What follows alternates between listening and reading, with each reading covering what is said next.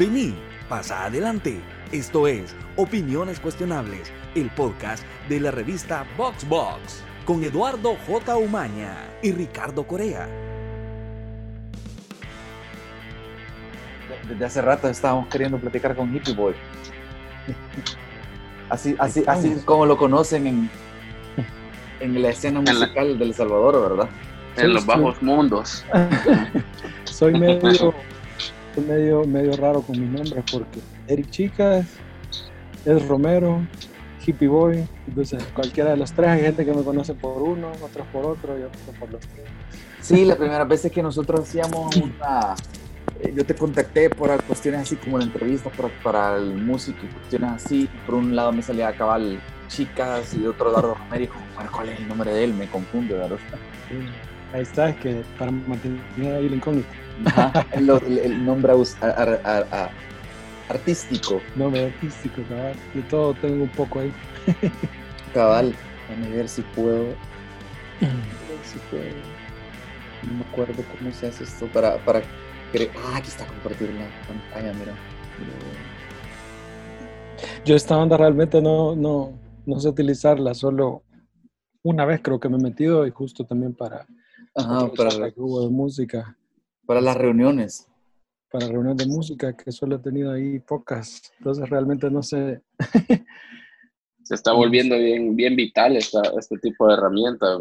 Sí, Sí. la verdad que está chivo, fíjate. Esa vez que la utilizaron, pues sí, es como bien, bien práctico, pues. Se pueden hacer un montón de cosas. Ahí Ah, estamos viendo el arroba hippie boy. Cabal, es que este, este, Eso es lo que quería él. la historia es que yo desde que, ¿cómo se llama? Desde que yo comencé a, a- editar artículos de música y a proponer, ves que hablábamos de música salvadoreña y todo esto, en un momento contacté, hablé con Hippie Boy y que vamos, "Va, algún día vamos a hablar de música en el podcast y todo eso, porque Ricardo a mí nos encula la música, ¿verdad? Nunca, nunca nos pusimos en nada, ¿verdad? Ajá. Y el viernes yo, el jueves de hecho, vi el, el- el- este tweet y que si todo salió bien, lo, lo, lo- lo está grabando también el Zoom para ponerlo en la pantalla, ¿verdad? Sí, cabal. Pero dice, ¿cómo se llama? Lo voy a leer. Dice que ya me hice un viejo, viejo y cascarrabias. Y como, Ya me hice más viejo y cascarrabia. oh, ajá. Oh, si querés léelo tú, de tu tweet.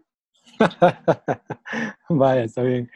Dice, ya me hice más viejo y cascarrabias, y como todos, cada vez tengo menos tiempo. Creo que hoy sí es momento de cuidar más lo que escucho. Tanta música buena en el mundo, no puedo andar perdiendo el tiempo con basura. Ajá. Yo ese tweet, hasta ahorita lo estoy viendo. Ajá. Ajá, yo creo que la...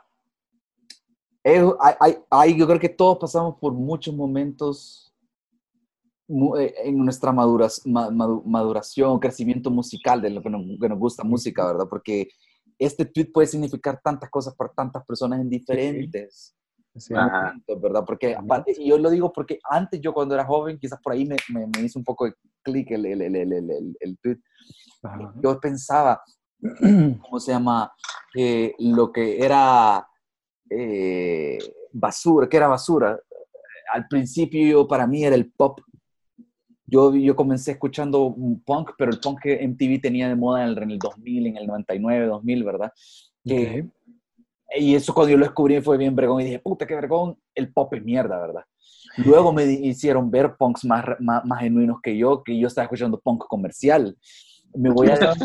Happy a- Punk, escuchaba. ¿o qué Ah, cabal, el que apodan Happy Punk, ¿verdad?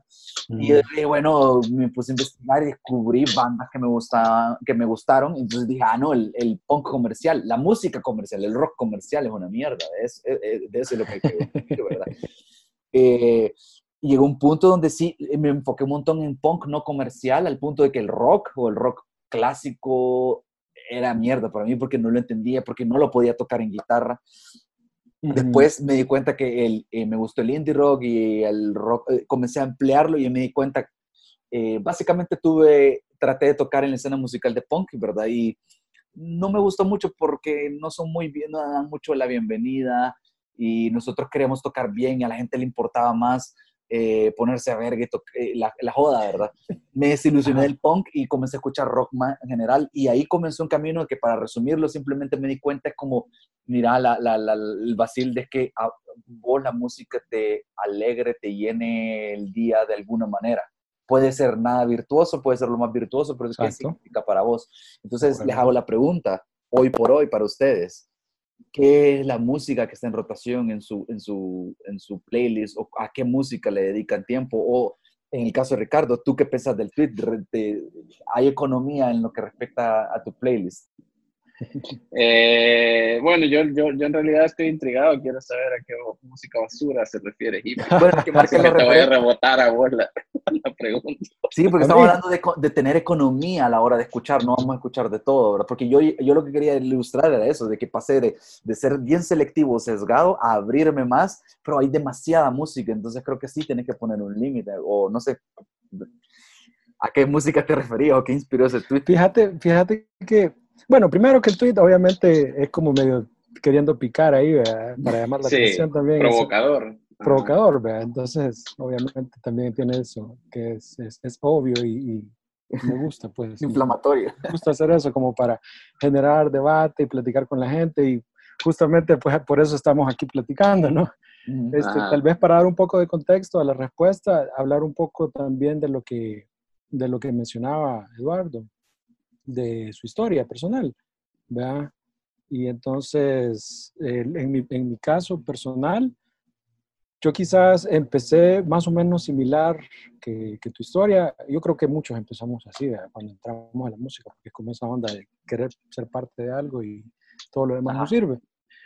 Pero en mi caso no fue por música así como punk, sino más bien fue por el rock clásico y la música en inglés en específico. Yo soy totalmente abanderado ahora de, la música en español, ¿verdad? Porque pues es la música que he hecho y lo que me gusta hacer y no me veo, por ejemplo, haciendo música en otro idioma que no sea mi idioma, pero en aquel entonces, le estoy hablando hace más de 20 años quizás, eh, pues yo empezaba y decía, la música en español no sirve, la música en español es horrible y uh, la música actual es horrible, que para mí en aquel entonces pues era finales de los 90, ¿verdad? Y entonces yo decía, a mí lo que me gusta es eh, los Beatles, Led Zeppelin, Pink Floyd, Queen, ¿verdad? Esa línea, el rock inglés del rock clásico y todo lo demás que esté fuera de eso no sirve. A medida yo me fui metiendo más con la música, eh, aprendiendo y conociendo música en español, que fue la que me abrió los ojos. Surdoc, por ejemplo, fue el grupo quizás que más tiene que ver con eso, porque ellos hacían un rock que tiene que ver con la onda inglesa, pero haciéndolo en español. Entonces como que me mostraron que había un camino ¿verdad? De poder hacer ese, ese, tipo de música. Y entonces, ya con eso y con influencias de otros grupos fue que yo me empecé a meter a hacer música, porque yo siempre decía, si va a hacer música, tiene que ser mi idioma, a pesar de que la música inglesa es la que más, me gustaba. Y obviamente grupos del Salvador como Nativa Geranio, como los Kiriaps, también, que fueron parte de mi, de mi crecimiento musical, que son quizás de las influencias más fuertes en el país. Entonces me pasó totalmente lo opuesto al como era yo en el principio, que decía, bueno, entonces voy a escuchar de todo sin importar que sea y sin tener filtros, porque yo voy a aprender de todo y de todo voy a saber y de todo puedo entender y de todo puedo robar y de todo puedo tomar algo para mí, porque lo veía más como músico, de, de, poder nutrirme de todo lo que existía. Y así pasé y he pasado muchísimo tiempo y hasta la fecha todavía me considero que estoy bastante dentro de esa forma de pensar, pero creo que la libertad y la, ¿cómo le podríamos llamar? Eh, el hecho de que ahora cualquier persona en cualquier momento y de cualquier manera puede hacer música, nos hace, o el arte en general, me hace pensar de que no todo el arte puede tener el mismo valor, porque si todo el arte tiene el mismo valor, pues entonces nada, nada vale más y todo es lo mismo, entonces va a valer lo mismo lo que hace, por ejemplo, Yoko Ono gritando en un micrófono por cinco minutos, que es lo que hizo Beethoven en, en, cualquiera de sus piezas. Y ah. creo yo que eso no, no es cierto, pues al menos para mí no lo es, no vale lo mismo. Entonces, eh, llegando a esa reflexión es que me puse a pensar en las cosas que yo he aprendido, las cosas que yo sé y obviamente es totalmente subjetivo poder decir, a mí esto no me gusta porque yo considero que no, no vale la pena, ¿verdad? No, no, es algo que, que, me interese, no es algo que me aporte y tal vez le puedo dar la oportunidad de escucharlo un par de veces o entenderlo un par de veces y luego decir, no, no es para mí. Ponía el ejemplo ahí en una plática que tuvimos y le decía, yo no tengo miedo con decir que, por ejemplo, René de Calle 3 a mí, o sea, la gente no lo escucha a él por su calidad musical, sino que lo escuchan por su mensaje ideológico, ¿verdad? Y porque los hace sentir bien, y porque la gente dice yo soy parte de la contracultura, yo soy parte de la lucha, y entonces ese mensaje es el que realmente lo llena, pero no hay una propuesta musical interesante, no está haciendo nada que a mi parecer sea realmente interesante. Y eso obviamente es una opinión personal. Yo entiendo que hay gente que le encanta y va a decir, no, pero bueno, ¿sabes? Perfecto, yo no tengo ningún problema, pero estamos hablando de mi opinión. sí, porque parece que hace poco sacó, el viernes o el, jueves, de hecho, no sacó otra canción, ¿no? Sí, yo creo que sí sacó una, pero pues, no, me interesa escuchar. Yo, yo de hecho la escuché hace poco y justo en eso estaba pensando, que hubo mucho, mucha algarabía alrededor de esa, de esa canción. Y la verdad es que el video está bien interesante, pero mí la canción igual no. No sé, es más, para mí es un poco más de lo mismo eh, de, de, de, René. Que tengo que decir que he escuchado todos los discos y tiene cosas que me parecen interesantes y todo, pero, pero ya llega un punto en el que ya es lo mismo, y lo mismo, y lo mismo, y lo mismo, y lo mismo. Ajá.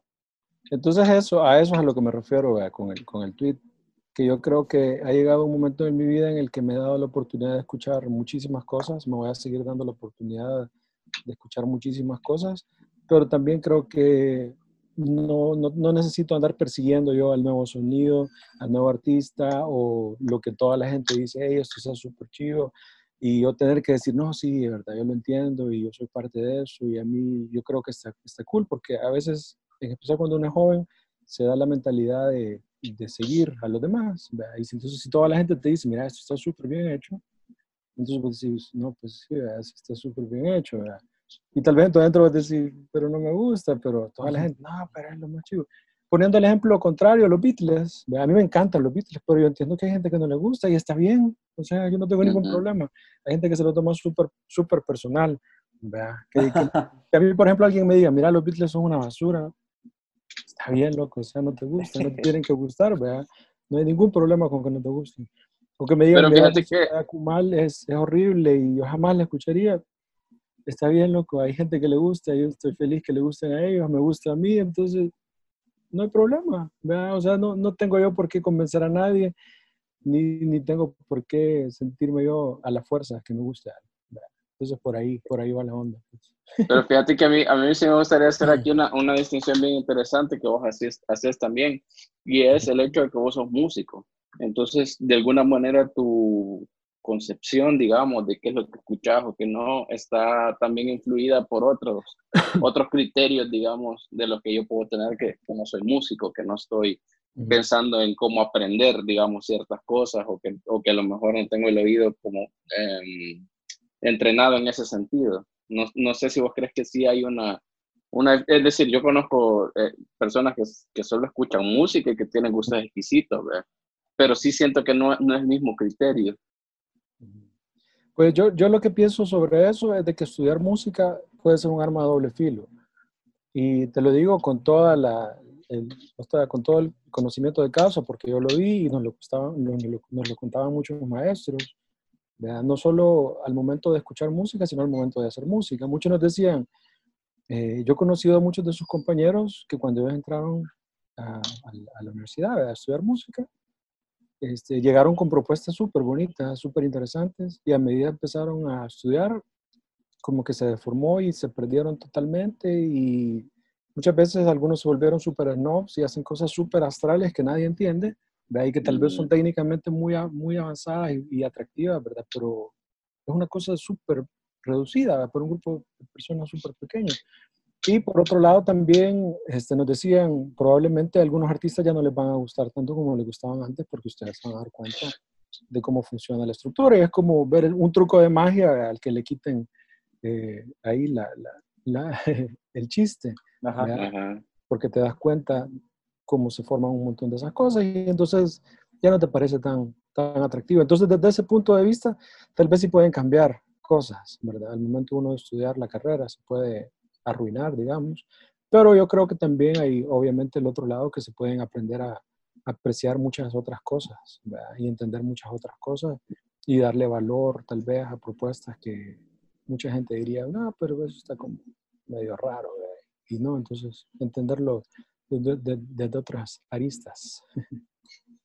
Por ahí, Y también siento que es chivo, que es chivo eh, cuando una banda, por ejemplo, te gusta, cuando vos no sabes mucho y luego vas descubriendo, eh, como reafirmando y diciendo, a mí antes me gustaba, pero ahora entiendo por qué son tan geniales. Ahora entiendo que no solo el sentimiento, sino que a nivel técnico son unos monstruos, a nivel, Sí, no sé, de composición, ajá, cabal. Sí, como que cierto. también eso te da la herramienta para decir, para, para reafirmar esos gustos también, ¿verdad? no solo te los quita, supongo. No, Ajá. sí, con los Beatles, de hecho, ¿verdad? Este, yo entre más los he estudiado y más los he visto, más me gustan cosas que he ido aprendiendo sobre eso y más tomando en cuenta que ellos no fueron un grupo que realmente estudió ¿verdad? o que sabía de música, sino que fue como creatividad pura Ujú. que tenían ¿verdad? y las ideas que tenían y todo viene de, de la forma en que componían. Entonces esa es realmente como el- la parte bonita de los Beatles, su virtuosismo está en la composición. ¿Cómo- muchas personas no, tal vez no lo ven así o no les gusta. pues. ¿Y cómo, cómo, cómo ves tú el, el- e- ese hecho? Porque yo, yo, yo cuando, te, cuando comenzamos a coordinar es- esta llamada, yo te comentaba que yo estaba escuchando, y esto no se lo he contado a Ricardo, estoy escuchando, me estaba obsesionando con un, un podcast gringo que se Ah. llama Your Favorite Band Sucks o tu banda favorita es una mierda, ¿verdad? Sí, Ajá. donde agarran una lista, o sea, de, de, de bandas, de, de las, los, los, las que le gusta, los crowd pleasers hasta cierto punto, como los Chili Peppers, Sublime, Nirvana, y te dan un montón de razones, algunas son bien sesgadas, algunas son bien a propósito, descontextualizan el momento en- único donde surgió una banda, y ahorita lo puedes ev- evaluar con una gran frialdad, ¿verdad? Pero en 1990 y algo que salió Nirvana, o sea, no, no estabas pensando que mediocre es la manera en la que compone este man, o que básico es la manera de tocar la guitarra, Mm. ¿verdad? o que sucio no se entiende la voz, por ejemplo, ¿verdad? Pero en aquel momento nadie lo estaba haciendo, ¿verdad? exacto. Entonces, ¿qué pasó? Eh, ¿Qué pasa cuando no tenés una banda de virtuosos? Sino que, porque esa es la idea que yo me quedé pensando eh, eh, mientras he ido escuchando capítulos de, de- de- de- este podcast, que algo que yo veía, a mí algo que siempre me pareció bien vergón, es que yo no soy un guitarrista virtuoso para nada, o sea, yo puedo ser en, en mi mejor momento quizás un buen guitarrista rítmico, un bueno, ni siquiera excelente, ¿verdad? Mm. Pero lo que a mí me gustó del punk fue un montón de que yo puedo, puedo contar o crear historias o, o- o- disfrutar de música sencilla, pero con un mensaje significativo, ¿verdad? Y, el, y, para mí, eh, gente que no sabe, no ha estudiado música, no es virtuosa y, e intuitivamente aprende a tocar, para mí eso conectó conmigo un montón siempre. Ujú. Pero puedo entender de que alguien venga a criticar bandas que yo sentía como, ay, qué vergón que ellos ninguno sabe de realmente tocar música acá, pero hizo este álbum que marcó una generación, ¿verdad? Claro. Entonces, ha- hay un componente, me imagino, técnico, ¿verdad? Por ejemplo, en el caso de los Beatles, yo no sé qué tan buenos son realmente, qué tan virtuosos son ellos realmente, ma- o son más, como tú dices, una creatividad y ex- experimental que tuvieron que no tenían las bandas en esa época, no sé, porque cómo, cómo lo, lo has visto tú, o si eh, eh, aprecias a los Beatles, por, por ejemplo, porque son, tienen algo o- a la hora de componer mm, por sobre lo técnico o- o- o como... Es que ahí hay varias cosas. Al principio empezaste diciendo de que, por ejemplo, a ti el punk te llamaba la atención mucho porque hacía clic contigo la parte de la letra, ¿verdad? Más allá Ajá. De la parte de la música, porque tú mismo dijiste que era música sencilla en la mayoría de veces. Entonces yo creo que también uno tiene que entender de que la música, ¿verdad? Como expresión, tiene un montón de aristas. Entonces uno puede enfocarse en diferentes aristas y entonces puede resaltar diferentes aristas. Y creo que te lo comentaba más o menos en la plática que teníamos, que te decía que ahora hay un montón de youtubers musicales que se enfocan, eh, ya sea a nivel positivo o a nivel negativo, a veces hasta en los mismos artistas. Y entonces eso es lo que nos da la, la, impresión es de que uno puede hacer bien, uno puede, como es tan subjetiva la música, uno puede hacer que cualquier cosa se vea bien o se vea mal, dependiendo a qué parte te vayas a atacarlo. ¿verdad? Porque, por ejemplo, hablando de Bob Dylan, para, no, para cambiar de, de artista, si uno como cantante se pone a decir Bob Dylan, pues, o sea, te lo puedes hacer pedazo facilito, ¿verdad?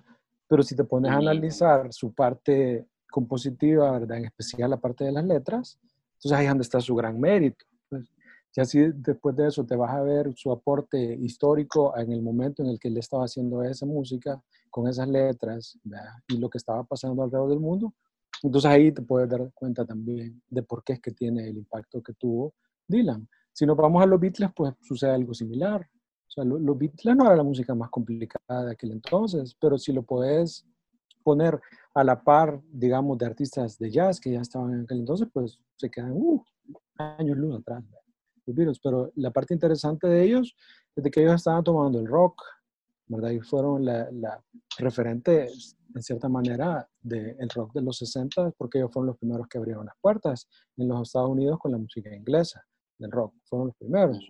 Y además de eso, te das cuenta de que ellos lograron tomar la parte de la música popular, ¿verdad? Con parte de música que, que estuviera bien hecha, más allá de la música súper sencilla que se estaba haciendo a finales de los 50, que ya era el rock and roll, pero estaba más basada en ondas como country, o estaba basado en estructuras un poco más como el blues, que el blues, por ejemplo, es una música bien sencilla de hacer, pero el chiste no está ahí en la música del blues. ¿verdad? El blues no es, no es atractivo para alguien porque su progresión armónica sea complicada, sino que por lo que te transmite la música del blues, ¿verdad? Entonces cuando ves a, muchos artistas te das cuenta de eso, te das cuenta de que el, atractivo viene de diferentes aristas, Y entonces uno puede detenerse a pensar y ver cuál de esas aristas es la que le llama la atención y cuál es la que te hace clic a ti. Con lo de los Beatles, para terminar quizás, a mí lo que me parece eh, interesante o increíble de ellos es de que rompieron un montón de esquemas de lo que era la música popular, del rock and roll en aquel momento, y si lo comparas con toda la música popular que existía en el momento, estaban bastante adelantados a su época y ellos iban marcando pauta muchísimas veces dentro, dentro de eso. Y además de hacer todas esas cosas, este, tuvieron muchos avances dentro del estudio de grabación, de la forma en la que se hacía la música, porque tenían un montón de dinero para hacerlo, dirán algunos, pero bueno, igual, lo ganaron ellos a pulso de su trabajo haciendo eso. Y entonces la música logró avanzar más. De ahí en los conciertos en vivo ellos no tenían formas de, de, amplificarse de la manera correcta. Entonces hubo compañías que empezó a hacer equipo especializado para eso y gracias a ese equipo mm. especializado es que después se dio paso a los conciertos masivos que conocemos ahora y por eso es que ellos nunca tuvieron conciertos masivos porque el equipo no, no, existía para ese entonces. Entonces hay un montón de cosas de ese tipo cuando uno los ve dentro de la historia se van dando cuenta de que fueron no solo dentro de la música, sino dentro de la industria de la música, que siempre he dicho que son dos cosas distintas. Ya si lo analizas dentro de la música, pues dentro de la forma de la composición hay cosas bien bonitas. Hay un, hay un género de música que se le atribuye a ellos que no nació con ellos, pero que fueron de los primeros que le llaman pop barroco.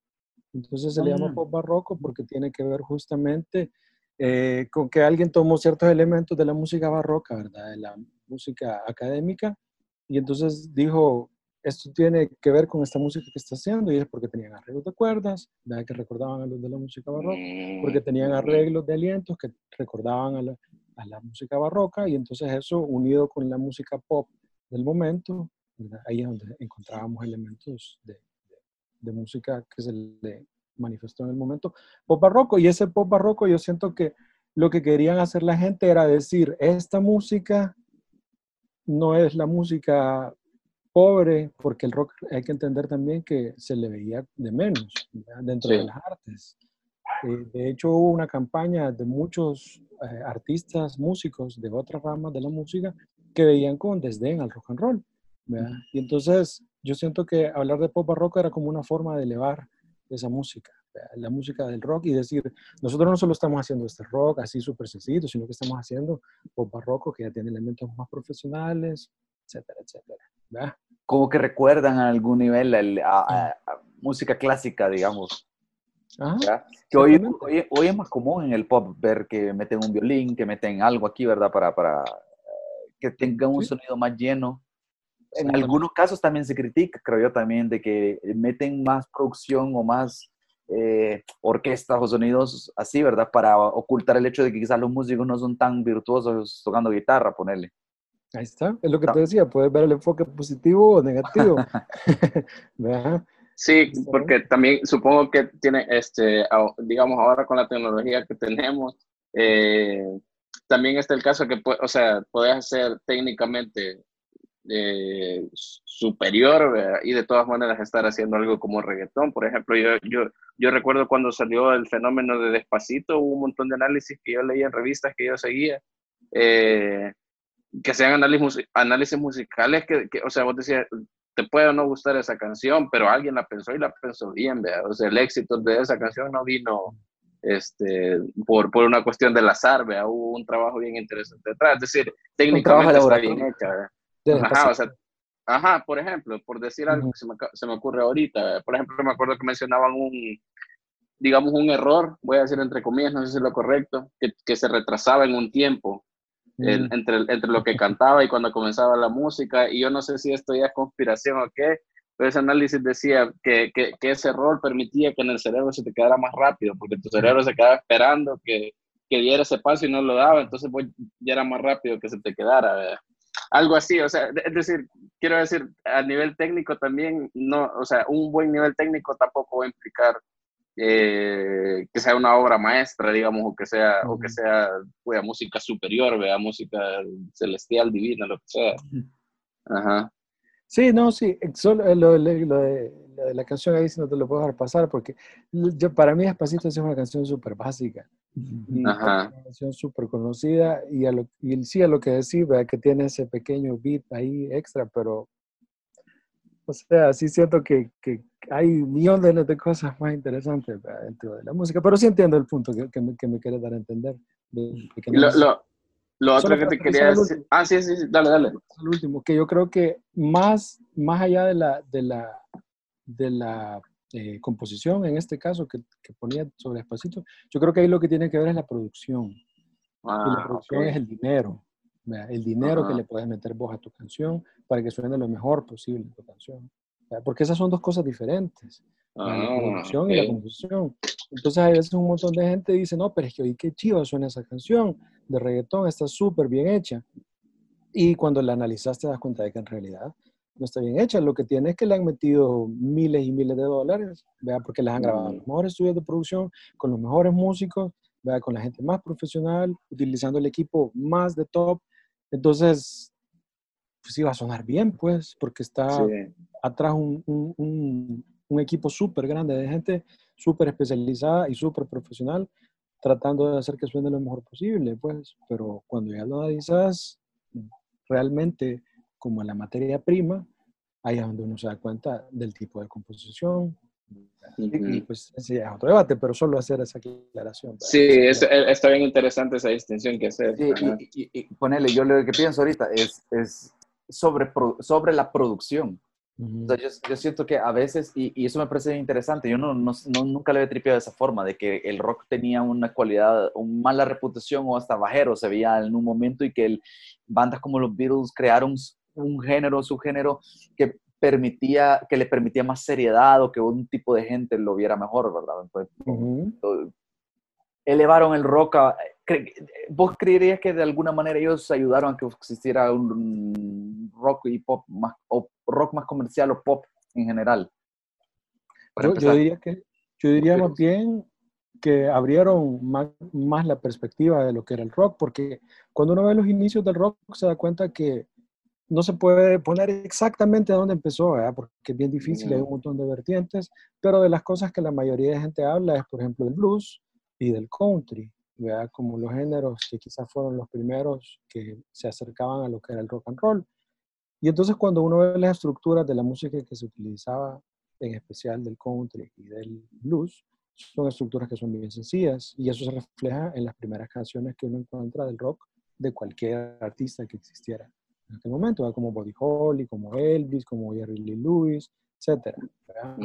este, entonces, lo, que pasó con los Beatles es de que ellos empezaron a abrir más la perspectiva de la composición. Ya no empezaron a utilizar esas mismas progresiones armónicas, por ejemplo, sino que empezaron a hacer cosas distintas, ¿verdad? que eran mucho más atractivas. Ya no se quedaron solamente tocando con guitarra, bajo y batería, sino que empezaron a involucrar otros instrumentos. Ya se crea el concepto como lo conocemos ahora del productor, que es una persona que se va a encargar de hacer que el disco tenga un concepto, ¿verdad? Y que tenga un sonido y que tenga una idea y de que, va a ser muchísimo más grande que escuchar al grupo, simplemente tocar en vivo en cualquier, en cualquier show. Entonces, todas esas cosas vienen de los Beatles. Y como viene también la... Ajá, perdón. inclusive me acuerdo de una...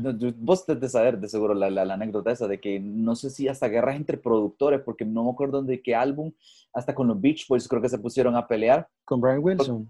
Ajá, y que no sé si fueron los Beach Boys los que el productor de los Beach Boys fue que creó el, ese, el concepto ese de Wall of Sound, que se llamaba, que grababan como dos veces. No era Phil Spector Phil Spector, justamente, Phil Spector, sí, Phil Spector, fue el de Wall of Sound. Sí, Entonces, era una cuestión de que ya era como la banda con sus productores de alguna manera entrando en un conflicto de ya no solo, porque yo creo que en algún nivel ya eso iba, sobre eh, el rol del productor, porque tenías la banda y, y una medida podría ser eh, la música eh, es en vivo hasta cierto punto. El, álbum es simplemente una manera para darte a conocer. Pero eh, creo que a partir de esa época, el, el, álbum o una canción grabada es sustituye de alguna manera, o no sé, a, la música en sí, o que no sé si por ahí va el debate, porque vos tenés a, algo que, una, una, canción tan producida que no suena igual en vivo, porque tenés demasiados instrumentos. Entonces, o una banda de rock que hace su, su obligado álbum experimental, ¿verdad? Ese álbum no lo puede tocar en vivo. Ya cuando lo tocas en vivo está bien desnudo y es como así como suena la banda realmente. Ah, exactamente. Eso es. Entonces, esa es como una, una, una, cosa que mucha gente a veces no, no, se pone a pensar, ¿verdad? De la importancia de los, de los productores. Y eso nació en los 60. Antes de los 60 el rol del productor era totalmente diferente. El rol del productor era simplemente gente que llevaba música, porque antes también tenemos que entender que no era lo común que los artistas escribieran ellos sus mismas canciones. Sino se tenía un grupo de escritores y el grupo de escritores, ¿verdad? Eran dueños la compañía, ¿verdad? Warner o quien fuera, y ellos venían y les decían, vaya, necesitamos que nos hagan canciones para esos artistas, y los artistas las cantaban, Pero ellos tenían, era como un, como un equipo bien descentralizado por todas partes, ¿verdad? Y cuando llegaron los Beatles, eso fue otra de las cosas que cambió, que ellos dijeron que querían hacer su música y entonces ahí te vas dando cuenta cómo es una fuente de información y de cosas que empezaron a nacer con ellos. Eh, de ahí el hecho de que los discos los escuchemos, bueno, hoy quizás ya no tanto, ¿verdad? En estos últimos años, pero que las décadas siguientes, ¿verdad? A los 80, 70, 90 y tal parte de los 2000, que la gente se acostumbraba a comprar discos y a tener los discos y darse cuenta de que el disco era una cosa importante, viene también de eso, porque antes lo que se vendía eran los 45, porque eran los singles, que ahorita curiosamente hemos regresado justamente a eso. Y entonces lo que sucedió en el entonces es que hubo un grupo que era tan fuerte y tan eh, exitoso que uno quería tener todas las canciones del disco, porque todas las canciones eran buenas, no había filler.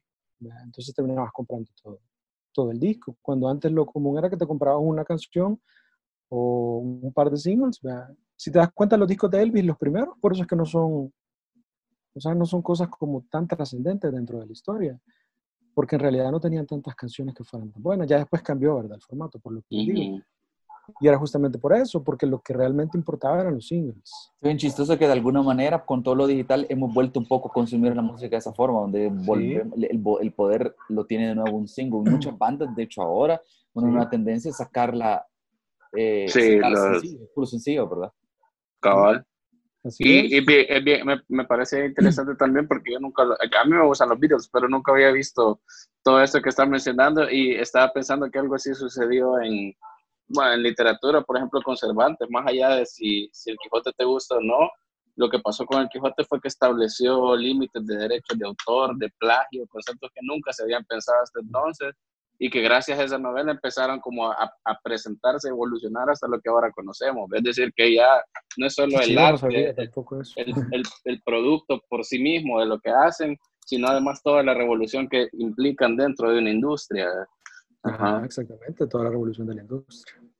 Lo, lo, otro que te quería, lo otro que te quería decir es que ahorita estaba escuchando y no, no, no sé si es eh, Charlie García o Fito Páez que dicen algo así también de del flaco, de Spinetta. Ah, eh, sí. Que dicen de que antes de Spinetta todo el rock en español era gritos y no sé qué. Y Spinetta vino y le metió como poesía, como esta, esta hora va a tener este, esta calidad lírica, digamos, de, de, de, hablar. Espineta casi que son poemas, básicamente, muchas de sus canciones. No, y la música también, la música de Spinetta, o sea, la parte de la lírica, pues, ¿verdad? No, no, no, no soy tan bueno en esa parte, en el análisis, ¿verdad? Aunque la aprecio muchísimo, pero hablando ya más de lo que tal vez un poco, eh, la parte de la música, sí, también hay un, hay un cambio significativo. Y yo creo que parte de la gran herencia que tiene Argentina y muchos otros países en el mundo, ¿verdad? Es que han sabido aprovechar eh, un sonido que existe y lo han ido, eh, ¿cómo se podría decir eso? Lo han ido como creciendo sobre él, se, han ido parando en los hombros, como dice la frase, ¿verdad? Parándose en los hombros de gigantes. Y entonces yo lo veo, por ejemplo, con El Salvador, que en El Salvador, por ejemplo, no tenemos eso. ¿Verdad? En El Salvador lo que, lo que nosotros vemos es una fragmentación de la música, que hay una burbuja por aquí, otra burbuja por allá, otra burbuja por aquí. ¿verdad? No ha habido una evolución que nos lleve en línea recta y que podamos nosotros decir, yo me acuerdo de la música de 1960 y de ahí yo te puedo hacer una línea recta hasta el 2020 de grupos que fueron evolucionando ese sonido. Mientras que si te, vas a Inglaterra, vos puedes decir, ahí están los Beatles, ¿verdad? Y puedes trazar una línea pasando por los 70, por los 80, por los 90, hasta la actualidad. Te vas a Inglaterra y pasa lo mismo, ¿verdad? Regresando al ejemplo que decías, que hay un montón de gente que vos le escuchás. O sea, Cerati sonaba totalmente Spinetta, y lo adoraba. Yo creo que este es un, una discusión interesante desde el punto de vista de que alguien, eh, tú, ha estudiado, le gusta la música, pero ha estudiado música a la vez desde un punto de vista. Yo puedo tocar un poco de música de una manera bien amateur y me gusta la música. Y Ricardo es el que es aficionado a la música que no sabe tocar música, ¿verdad? Creo que es tres puntos de vista que se complementan de alguna manera, ¿verdad? Pero pues sí. Ajá, estábamos hablando de, de, de, de, de Spinetta. De Spinetta. De, cómo... ¿Sería Argentina o, o Suramérica tiene más definido lo que es el rock latino o, ese sonido? ¿O estamos hablando de cosas, son cosas diferentes? Pues yo, creo que Sudamérica tiene un sonido, este, México, ¿verdad? Que si queremos hablar de Latinoamérica, pues tiene otro sonido también que no está tan, tan cerca, en alguna, en alguna forma está, no sé, en, otro, ha, nacido de otro lugar. Esa, es la forma correcta de decirlo. Ha nacido de otro lugar, entonces por ende tiene otras raíces y otra forma de, de, explicarlo. Y solo para terminar lo de Spinetta, que te decía que es como dar el, el, el ejemplo, ¿verdad? Que fue una luz ahí que, que, ha iluminado el camino de muchos y obviamente eso ha marcado en lo que se convirtió el sonido. Y así como mencionabas con el Quijote, que eso, eso en, todo el, en todo el arte sucede, pues hay personas que son los que van rompiendo y los que van dejando las, las piezas sobre, sobre las que uno va construyendo más cosas y se va creando todo el castillo. Y decía, decías, eh, eso que me parece interesante, que es que el problema, uno de los problemas que tenemos acá es que no sucede eso, como que cada generación quiere empezar de cero, digamos, de alguna manera. Sí, yo, fíjate que yo eso, ese tema lo, lo, he tocado un montón de veces porque es algo que a mí me, me gusta mucho a nivel personal y es algo que he venido pensando ya desde muchísimos años. Y de hecho con Akumal, por ejemplo, esa era una de las metas que yo tenía a nivel personal, ¿verdad? Y que también teníamos y compartíamos en el grupo, pero que lastimosamente nunca lo logramos eh, lograr a, concretar realmente, y era crear un sonido que se volviera la identidad del, del país y que fuera sobre lo que se pudiera construir más. O sea, crear eso, que, que es lo que, que, lo que lograron muchos artistas en diferentes ramas, no solamente en música, y entonces yo siento que eso es lo que a nosotros nos ha, lo que nos ha hecho falta y no creo que sea por falta de talento o falta de músicos buenos, sino que han habido situaciones distintas y momentos distintos que no nos han ayudado, como la guerra, principalmente, quizás. Sí. Que si uno ve la música antes de la guerra y después de la guerra son dos cosas bien diferentes. Entonces ahí se da cuenta uno que hubo un corte, ¿verdad? que hubo un corte no solo en la parte musical, sino en la parte de industria. Y entonces cuando pasan muchos años y ya no tenés cómo hacer clic con la música de tu país y con la gente y eso, pues empezás a tomar de otros lugares. Y entonces empezás a alienarte de cierta manera de lo que se había construido o lo que se había hecho con la música, a pesar de que mucha de esa música tal vez eran covers vea, pero no todas, habían artistas y habían grupos que estaban haciendo música original, como los Kiriaps. Entonces rescatar eso ahorita ya es bien difícil. Como contexto para las la, la, la, personas que no lo sepan, ¿con qué, van, con qué más has colaborado tú para, para que tengan, eh, pues, que gente no, no, no, no, sepa, eh, porque no, no, te presentamos formalmente cuando comenzamos. Voy a presentar ahorita, después de media hora. pues yo he tocado principalmente con Akumal, que es como el grupo que he estado desde el principio, ahí fundador, socio fundador.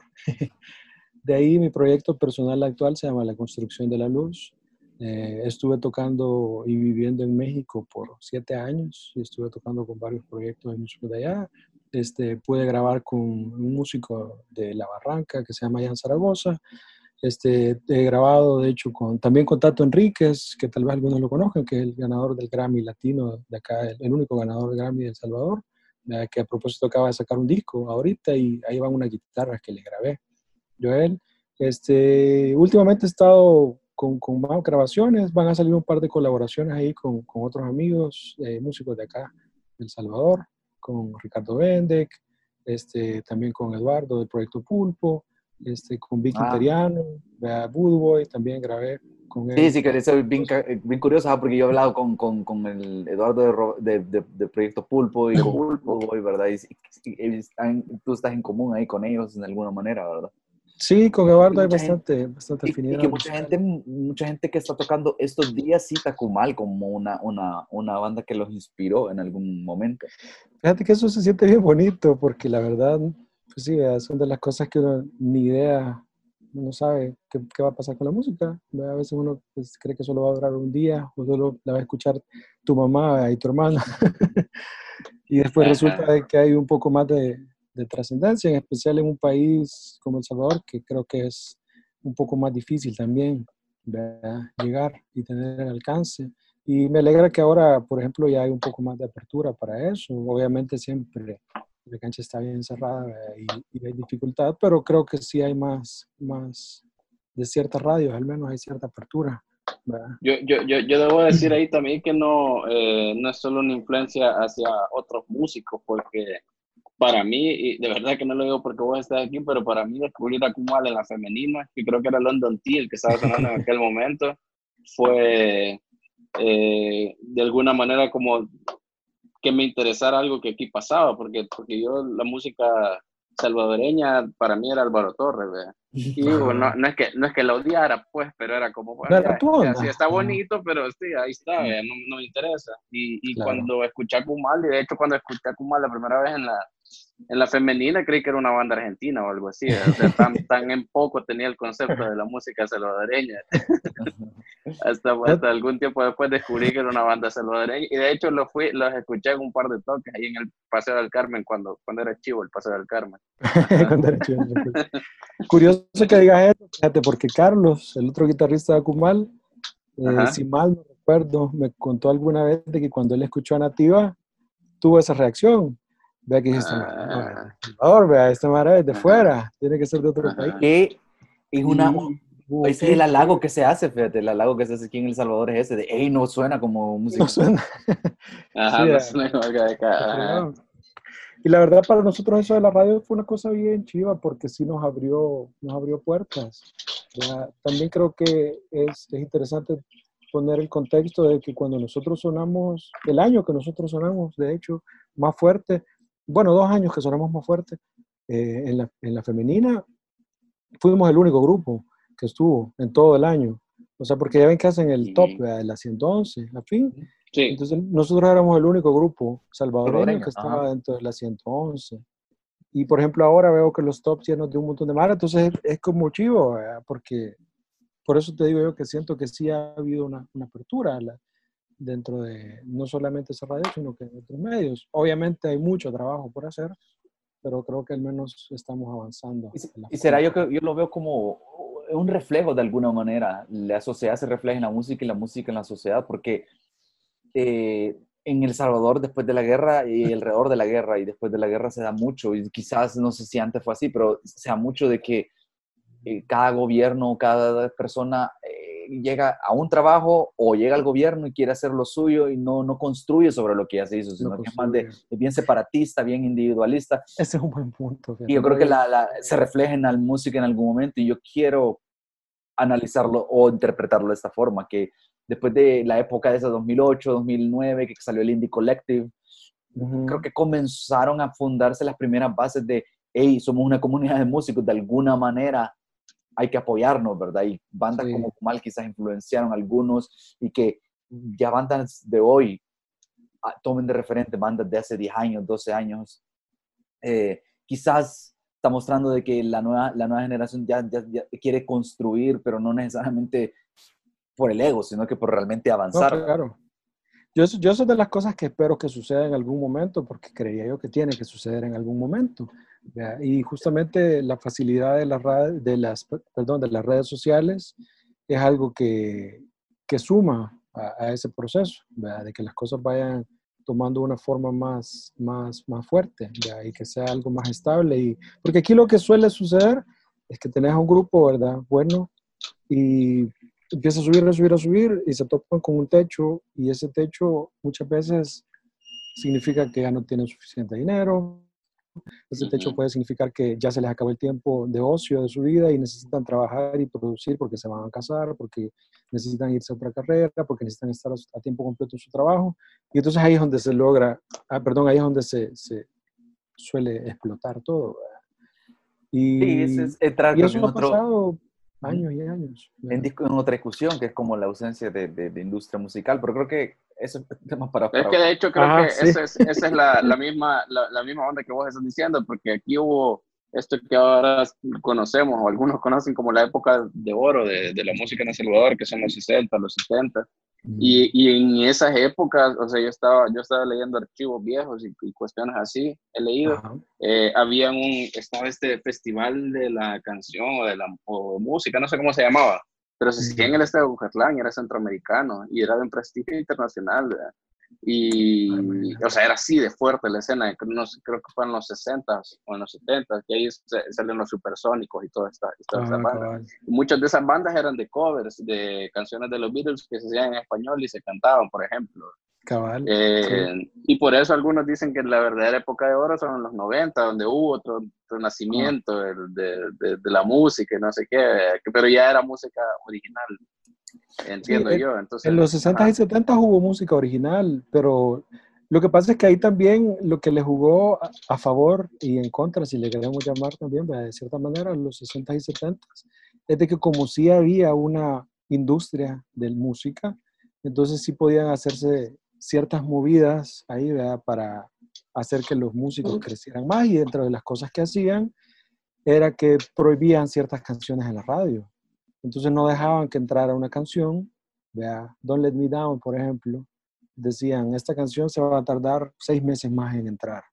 Entonces agarremos a un grupo de acá, le damos la canción, que la graben, que le pongan una letra en español, en durísimo, y después de que ya nos la gastamos, entra la canción. Y entonces... Y ahí entra la de, ¿por qué llorar?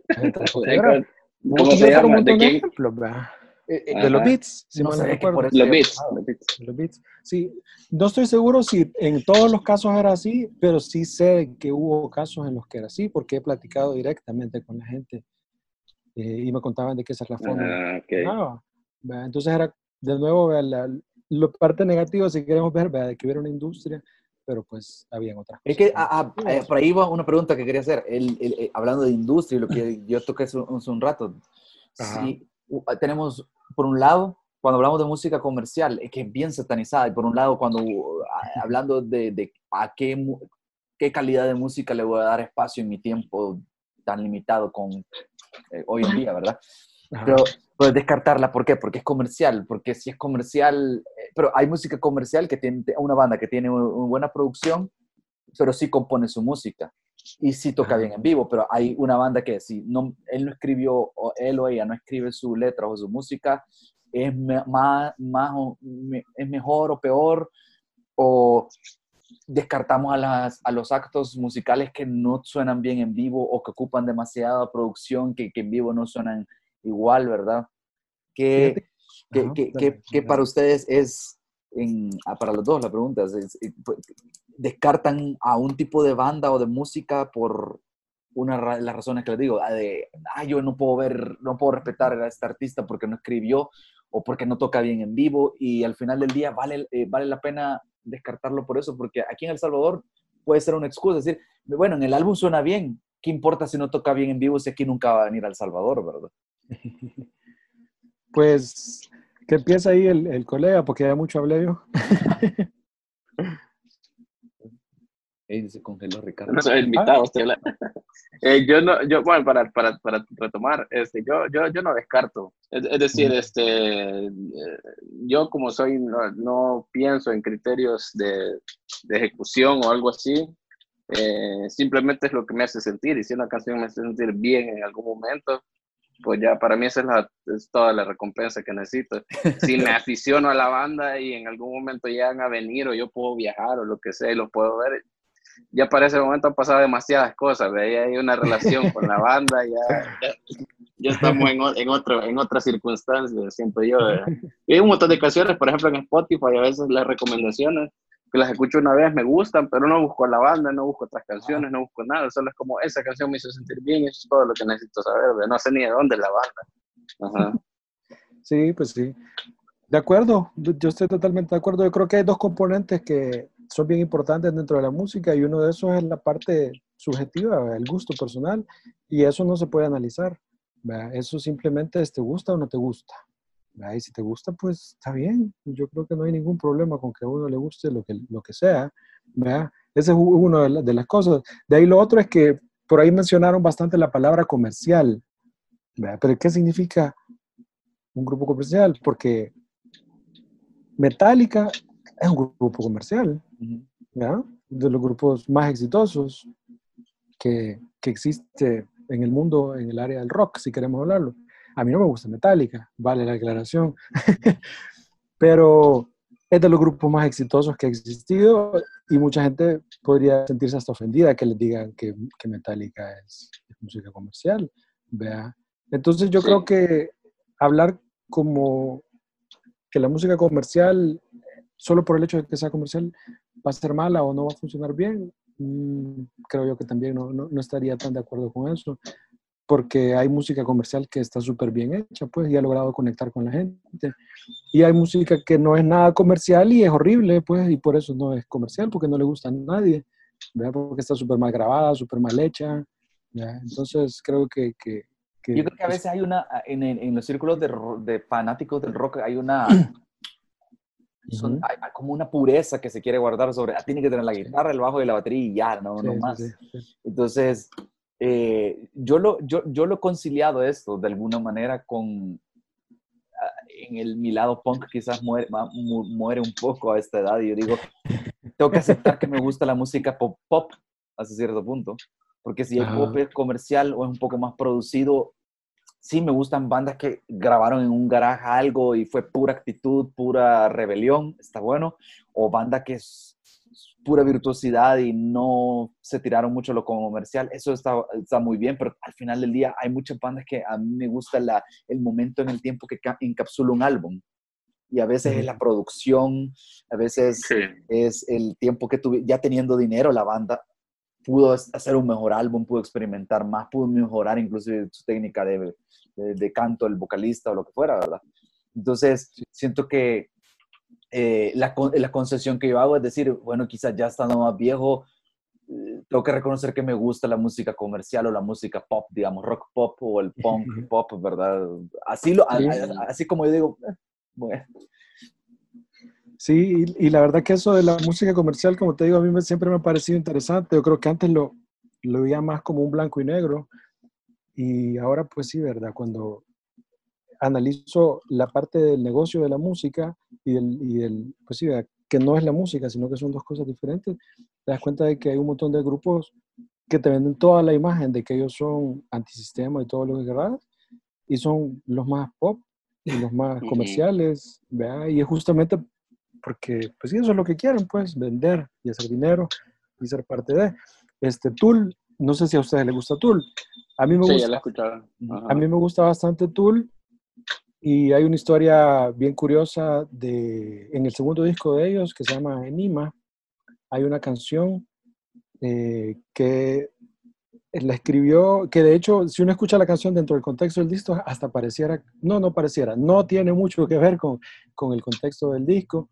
Y entonces, eh, lo curioso de esa canción es que yo estoy seguro que Trent Reznor, que, que, que que, que, perdón, que Maynard dijo, que Maynard dijo, esta la vamos a meter porque yo quiero mandar este mensaje a una persona en específico.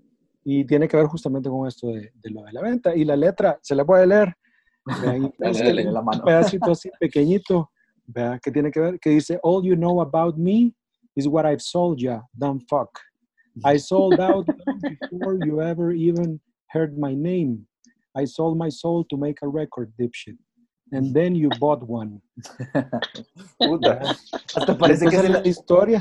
Hasta yo me podría sentir ofendido si lo escucho porque siento que está hablando al que compró el álbum, ¿verdad? El que está comprando el álbum. Pero eso dicen que viene porque había gente que los molestaba que les decían que se habían vendido. Les decían, Ajá. ustedes se vendieron, ustedes se vendieron, ¿verdad? Ustedes ya perdieron lo que eran. Entonces el tipo había dicho, o sea, ustedes ni siquiera saben. Y todo el mensaje de esa canción es justamente de eso, de que todos nos vendemos. Y en una parte de la letra dice, los zapatos que estás usando, ¿por qué los compraste? Le dice. La camisa que estás usando, ¿por qué la compraste? Seguro la viste en algún anuncio, seguro la viste en algún lugar.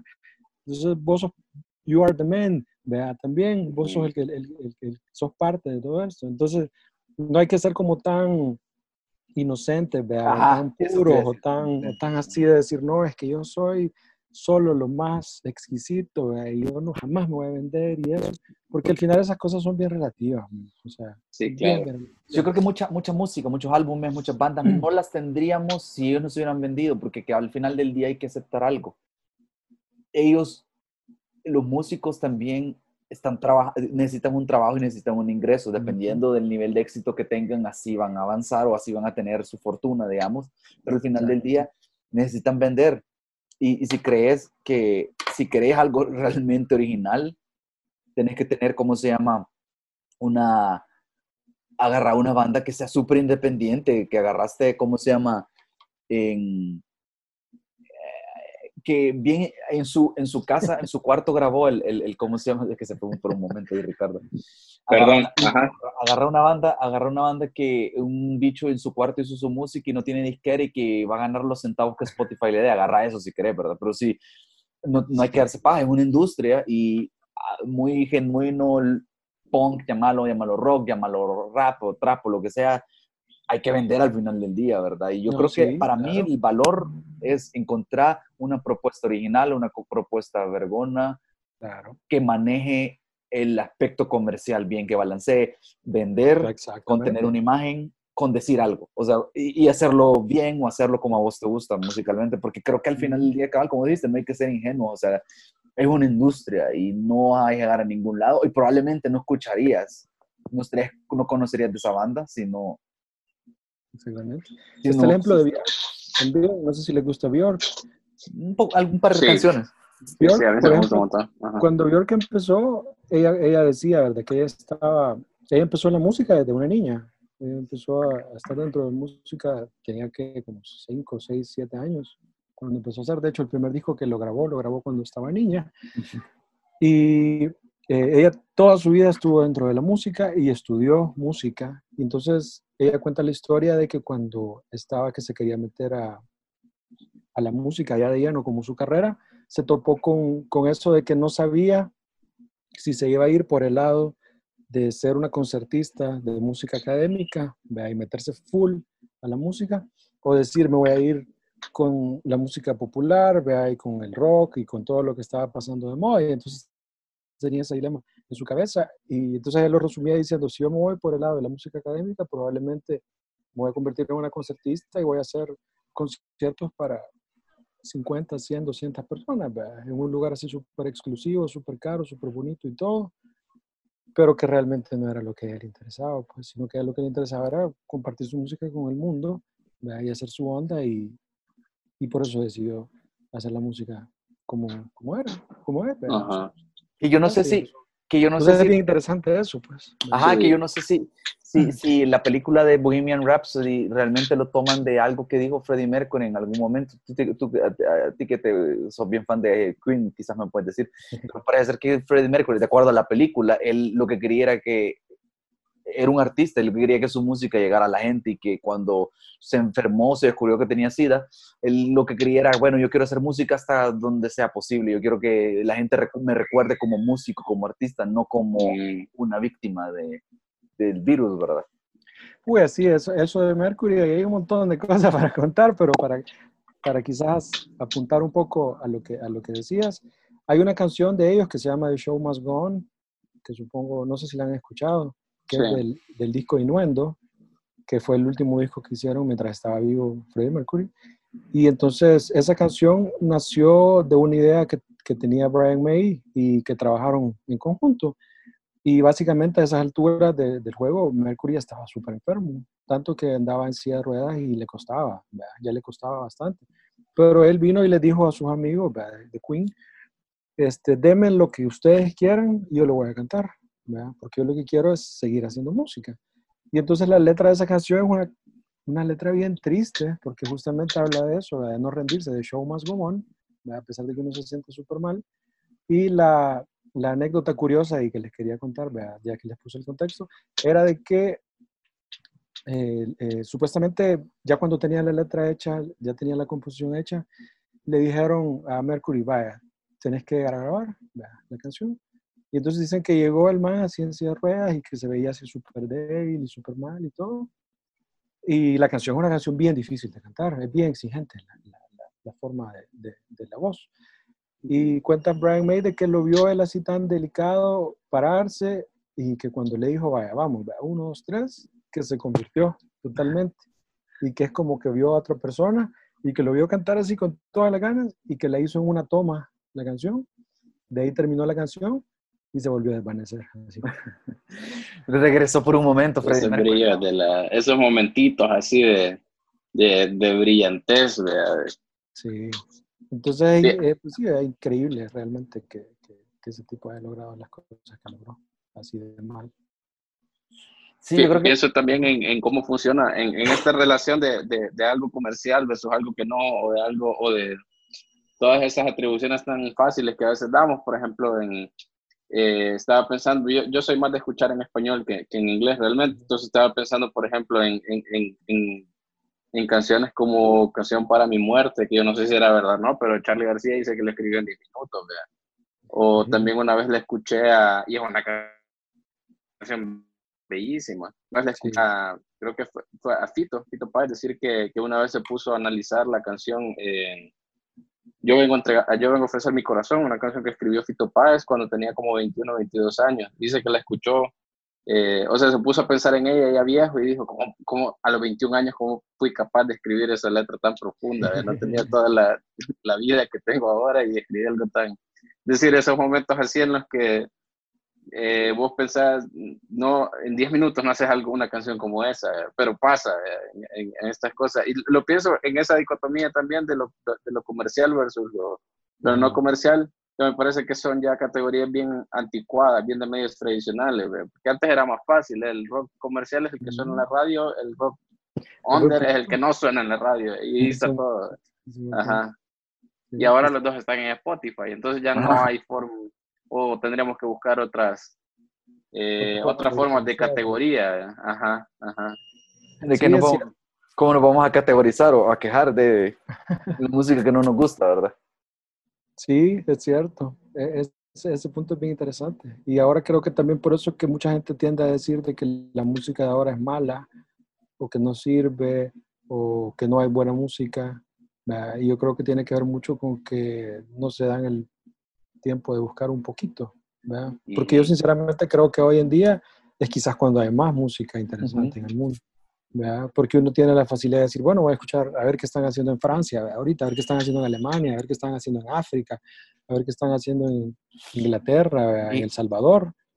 Y algo que a mí siempre me, me, me gustó, yo me acuerdo que comencé a escuchar música y cabal, o sea, y eso es algo bien interesante, no sé si esta generación lo va a entender, pero ustedes me imagino que sí. Sea, como 99, 2000. O sea, yo ahorraba para comprarme un CD.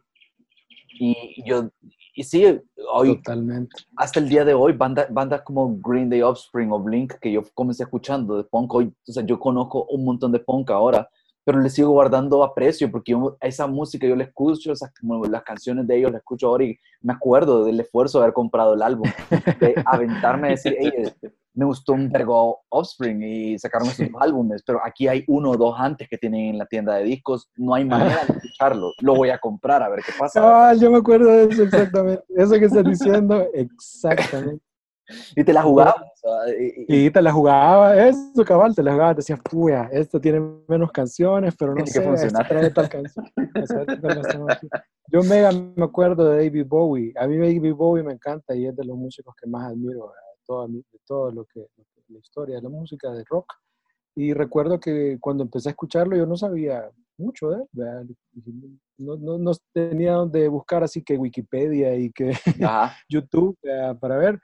Y en la radio escuché una canción que era la de Ziggy Stardust and the Spiders from Mars, del disco de Ziggy Stardust. Entonces sí, yo dije, está. "Ey, ese disco suena chivo, esa canción está chiva, voy a ver si la, si la consigo. Entonces me fui a la Super Sonido, o no, CD Planet era. Me fui a CD Ah, Planet ujú. y entonces ahí en CD Planet solían tener cosas chivas, ¿verdad? así como Sí. diferentes de lo Yo ahí que- conocí, ah, no solo pude comprar, perdón la interrupción, pero yo solo pude Ah, comprar sí, sí. eh, los, ¿cómo se llama? Los álbumes que iban detrás de estas bandas que mencioné, sino que también conocer las bandas de punk que no eran comerciales y que no estaban Ah, haciendo. cabal. Y ahí ca- eh, ca- cabal comencé a jugármele como de, de Bad Religion, Rancid o Pennywise y como, ah, puta, no, esta banda están en la misma categoría que estas bandas comerciales, me, voy a, me la voy a jugar, ¿verdad? Me la voy a jugar, cabrón. Así era, y entonces solo para tener la historia, que llegué y le dije que si tenía, y tenía discos de David Bowie, pero no tenía ese.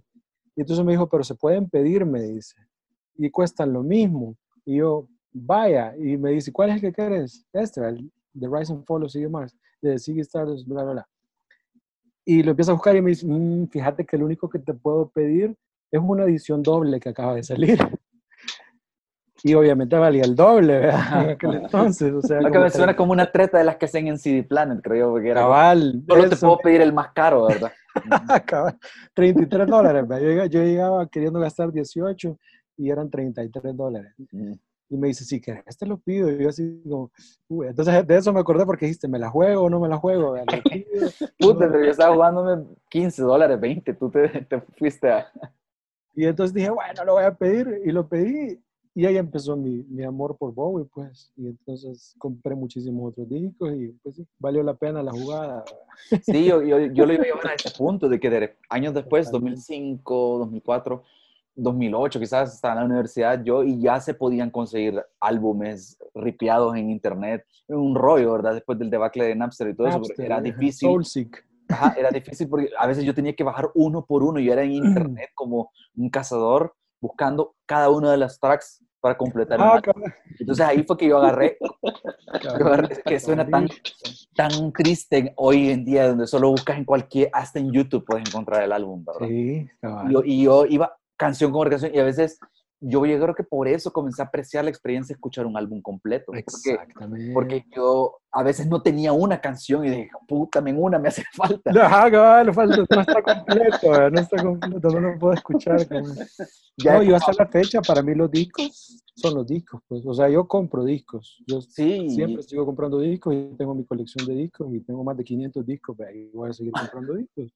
Entonces, más aficionado acá de la música. Yo el, el, el, el 80% de veces que escucho música, que es en Spotify, en plataformas así, por lo general escucho álbumes enteros. Bien difícilmente escucho Sí, es que eso, eh, una, dos, tres canciones. ¿verdad? A veces estas playlists así que te, Spotify te lo arma, un algoritmo que te lo arma.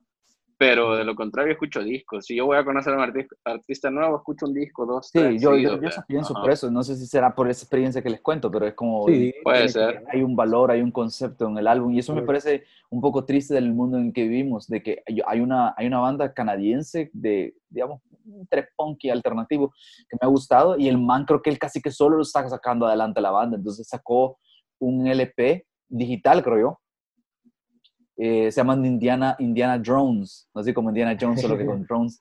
Y este, el, el, segundo, lo que sería el segundo LP o álbum, lo ha sacado puro single porque probablemente no puede hacerlo de otra forma, ¿verdad? Entonces, es chivo porque es buena música, siento yo, pero frustra porque es como, bueno, eh, yo creo que ya este no es un álbum en pedazos, este simplemente son las ideas que le van viniendo en la cabeza a él. Entonces ahí tengo mi, eh, guardada la banda, tengo un chingo de singles del de, de, ¿verdad? Sí, así cabal. Es que sí es, eh, es, uno aprende a apreciarlo, como decía. Es como comprar el disco, tener el disco y, y saber que solo ahí lo vas a escuchar. En cambio ahora tenés todo. Entonces como tenés todo, pues todo vale lo mismo y entonces nada vale nada. Y antes de que, de que se nos acabe el tiempo, para ya ir cerrando la, la plática, porque creo que no, no, no, vamos a terminar de hablar de música en, en, un solo capítulo, ¿verdad? Pero eh, ¿qué hacen ustedes o cuál es su recomendación? Si podemos dar recomendación, ¿verdad? O simplemente contemos nuestra experiencia, ¿qué, qué, qué hacen? O sea, hay tan, hoy llegamos al punto de decir esto, hay tanta música, todos los álbumes de la historia a un clic de distancia, ¿verdad? ¿Cómo decidí a, quedar, a, a quedarle, a, cómo decidieron ustedes a quedarle tiempo? Fíjate que en mi caso particular, yo trato de evitar por ejemplo, las cosas automatizadas y las recomendaciones. Yo no uso Spotify por cuestiones personales de artista. ¿vea? No, no uso Spotify, pero pues sí, hay otras, otras oportunidades de, de, escuchar la música en otras partes, como pues, YouTube, Bandcamp, que creo que Bandcamp es el mejor, pero para irme por la tangente. Este, Eso es algo que diría un músico, definitivamente, un Bandcamp. Entonces, para, para, para escuchar música básicamente viene o de las recomendaciones de mis amigos, eh, que yo sé a quiénes preguntarle, este, o viene también de, de, estudiar. A mí me gusta estudiar la historia de la música, y entonces me gusta, por ejemplo, leerme eh, libros de diferentes eh, músicos, o leer reportajes, o leer entrevistas, o leer cosas de Wikipedia, o leer... Un poco a la antigua, ¿verdad? Como lo hacían antes. Entonces, por ejemplo, ahí alguien menciona a algún artista y entonces digo, ah, escuchemos, vea, escuchemos. O no sé, quiero aprender sobre la historia de algún género en específico, entonces ver quiénes fueron los fundadores del género, ¿verdad? De dónde viene esa música. Entonces, esa, esa es la, la, manera en la que yo suelo encontrar más música, a partir de las recomendaciones de amigos y a partir de, de, de mi búsqueda personal, ¿verdad? diferentes medios, como les decía, entrevistas, etcétera. Cabal, yo, yo, yo llego por, eh, por, por, revistas que sigo, que las tengo ahí como de revisión casi semanal o algo así, algunas que son como, como bien elementales o bien eh, como Pitchfork, por ejemplo, o la NME, que son como las, las básicas, digamos, y, a través de ellas he aprendido un montón de música, gente que se dedica solo a eso. Eh, también debo, reconocer que he conocido un montón de bandas a través de buscar, por ejemplo, las bandas sonoras de algunas series, sobre todo las más ah, recientes, de, de, ponerme a buscar sonó en, una, en un momento determinado de alguna película y, y, ahora es, fácil ubicarla. Y igual, ajá, de, de amigos, de que es el método más tradicional y lo que quería decir era que, por ejemplo, yo, yo, yo escucho música en Spotify y, dejo mucho que me recomiende, digamos, que, el algoritmo me, me diga qué, qué, escucho yo y qué es lo que me recomienda. Pero, por ejemplo, tengo una cuenta de YouTube, de Gmail, que sí, eh, solo, casi solo lo ocupo para música. Entonces solo escucho las bandas que me van gustando y, y se va creando, se va entrenando el algoritmo también. y, te va, y te va recomendando cosas similares o cuestiones así y, y, y ya son como va agarrando más o menos de gusto. Yo sé que le doy demasiado poder a, a un algoritmo, pero me resulta muy cómodo. No, pues está bien. Pero yo creo que ahí está ahí está bien resumido en los dos casos. Eh, ahí, ahí están los extremos. Pero yo creo, que estoy, yo creo que estoy en un punto medio. Porque sí, a veces escucho las recomendaciones, pero me gusta, eh, eh, ya sé que en algún podcast o las mismas bandas que ya, ya sé que me gustan, porque las he seguido por años. Ahora con redes sociales puedo seguir al guitarrista, al vocalista, al batero, y ellos recomiendan exacto. en alguna ah, entrevista. también, me influenció esta banda, me influenció aquella. O viendo la historia este es, e, este es un subgénero de tal cosa y otros representantes. Eso a mí me gusta, como si me gusta el punk de aquel, de aquel año, el New Wave de, de los 80. otros exponentes eran estos en esta época, como no lo he escuchado o oigo que mencionan un montón de, de música. Y yo lo que hoy en día resumo, y para ir cerrando, es más que nunca, es como la música es algo subjetivo, como dices, porque es bien personal. Poner unos audífonos como un álbum, como una canción te haga sentir algo, mm. eso se debe quedar en tu playlist, creo yo, porque te, te movió de alguna manera. ya, y quédate en lo que te gusta y si no le gusta el resto del mundo, si le gusta el resto del mundo, creo que eso ya no tiene nada que ver porque en tus audífonos solo está vos, ¿verdad? Pues sí, cabal. Hay, hay tiempo para todo, para la zona de confort y tal vez va a haber otra época en la que uno va a querer buscar todo lo que quiera fuera del mundo. Que eso lo hice también y lo sigo haciendo. digo, quiero, quiero escuchar algo que no tenga nada de guitarra, nada de rock, ni nada. Algo totalmente separado. Tipo yo, tipo yo cono. Para suicidarme. hay, que mantener la, hay que mantener la mente abierta, ¿verdad? Pero bueno. No, sí, totalmente. Hay que gracias por platicar con nosotros. Gracias, Eric. No, hombre, gracias a ustedes. Es bien chivo seguido. hablar de música. Sí, no, definitivamente hay, hay mucha tela que cortar en lo que respecta. Yo no lo quise mencionar para no alargarlo, pero me gustaría saber tu opinión sobre cuestiones como Bad Bunny o J Balvin. no, de verdad me gustaría mucho saber tu opinión. ya se va a acabar. Lo vamos a dejar para otra. Para otra Dejémoslo para otra, está bien. hay, hay cuarentena suficiente al menos por así Cabal, yo con gusto, pero sí es de agarrarla con, con tranquilidad para poder, para poder, explayarnos bien ahí en el tema. Cabal. Con gusto lo platicamos, con gusto. Bueno, pues. Va, buenísimo. Ya estuvo. Esto fue Opiniones Cuestionables, el podcast de VoxBox. Hasta la próxima.